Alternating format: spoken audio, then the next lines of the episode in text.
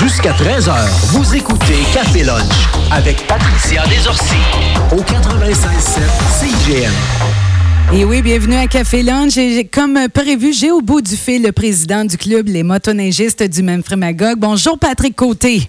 Bonjour. Et merci beaucoup de, nous accorder quelques instants parce que, bon, euh, moi, je, t'ai rejoint dans le fond, Patrick, pour avoir euh, peut-être des éclaircissements. Ça a fait couler beaucoup d'encre. Euh, donc, l'accident qui aurait pu tourner au cauchemar avec les six motoneigistes qui sont tombés à l'eau samedi soir dernier. Je voulais savoir, côté sécurité, est-ce que c'est quelque chose qui, aurait pu être évité, puis comment?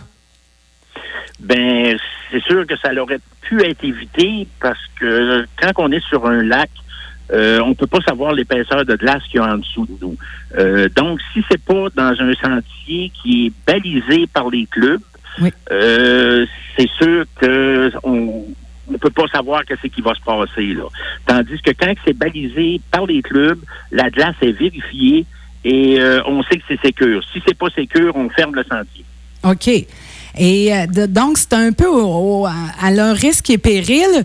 Puis je, voulais savoir si, est-ce que c'est une possibilité ou si c'est trop, euh, c'est compliqué de peut-être mettre des affiches sur, tu sais, il y a des endroits qui sont vraiment dangereux, que ça gèle jamais, mettons, sur le bord des, des lacs. Est-ce que c'est quelque chose qui est possible de faire ou non? je crois que ça va être très difficile de faire ça, parce que il y a quand même plusieurs lacs. Puis, euh, je crois que c'est aux gens de vérifier euh, où passer là, si, s'aventurent sur un lac. Et puis là, justement, bon, en, parlant de responsabilité, quand on est motoneigiste, moi, je connais rien là-dedans. Et quand on va s'aventurer, mettons le soir, on fait de la motoneige de soir, la visibilité est peut-être moins là. Qu'est-ce qu'un motoneigiste devrait faire?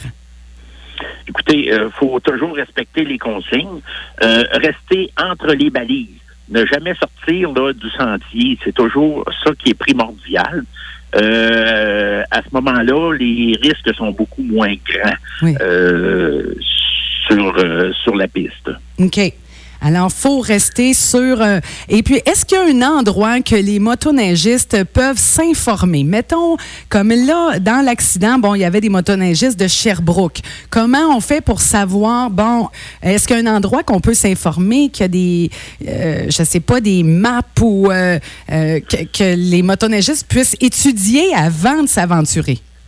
Oui, exactement. Il y a des, il y a des cartes qui existent. Euh, il y a le site là, de la Fédération des clubs de motoneige du Québec que les personnes peuvent aller. Ils peuvent voir là, quel sentier qui est ouvert, quel sentier qui est fermé. Ils peuvent voir là, euh, s'il y a des contraintes à des sentiers. Euh, oui, il y a plein de choses que, le, que les gens peuvent faire.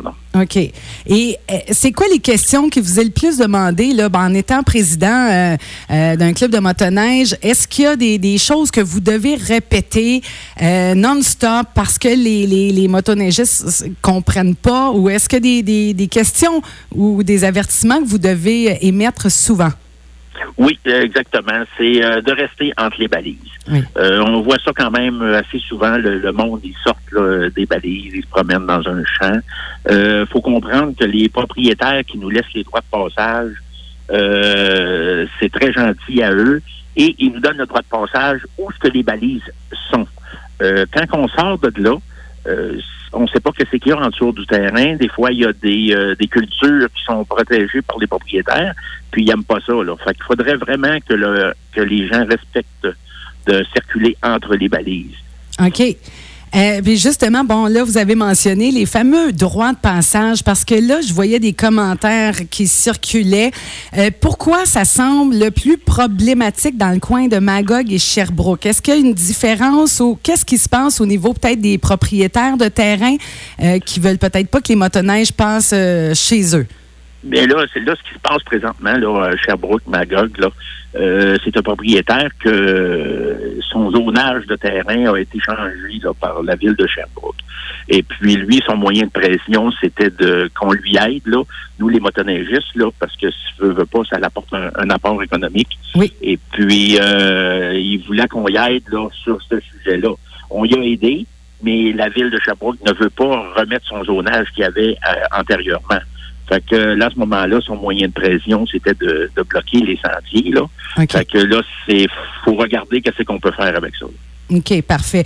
Parce que j'avais reçu hier, justement, euh, une auditrice qui m'avait écrit pour euh, me demander comment ça fonctionne, justement, les droits de passage. Euh, est-ce que les propriétaires reçoivent une somme d'argent pour comment, comment ça fonctionne? Comment on pourrait expliquer ça, là, que ça soit comprenant pour les auditeurs? Non, absolument, absolument pas. Euh, habituellement, là, les droits de passage qu'on a, c'est les propriétaires qui nous laissent passer gratuitement. Là. OK. Euh, c'est leur gentillesse là, qu'ils ont là, de, de, nous laisser passer. C'est pour ça qu'on répète toujours d'essayer de rester dans les balises. Et de respecter les, les propriétaires qui acceptent. Exactement. Exactement.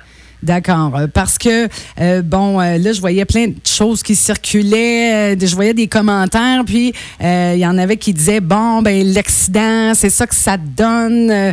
parce que là, à cause, justement, des droits de passage, les motoneigistes sont obligés de prendre d'autres d'autres chemins. Est-ce que, c'est quoi votre opinion par rapport à ça?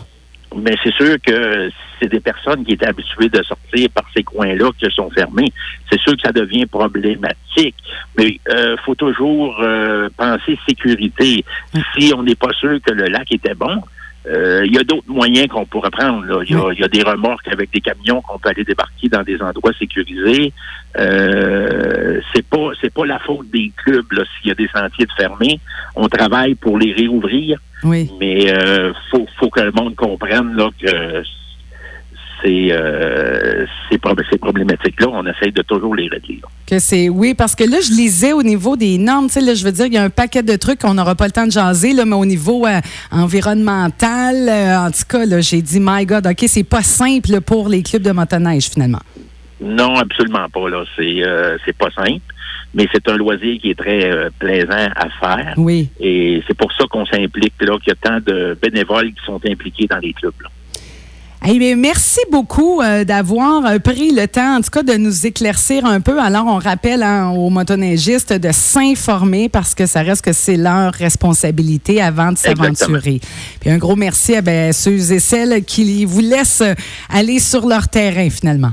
Exactement. On remercie tous les propriétaires là, qui nous laissent leur droit de passage.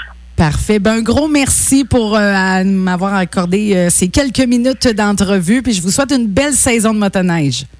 Parfait, merci beaucoup. Merci, merci. Alors, c'était Patrick Côté, président du club Les du Menfremagog.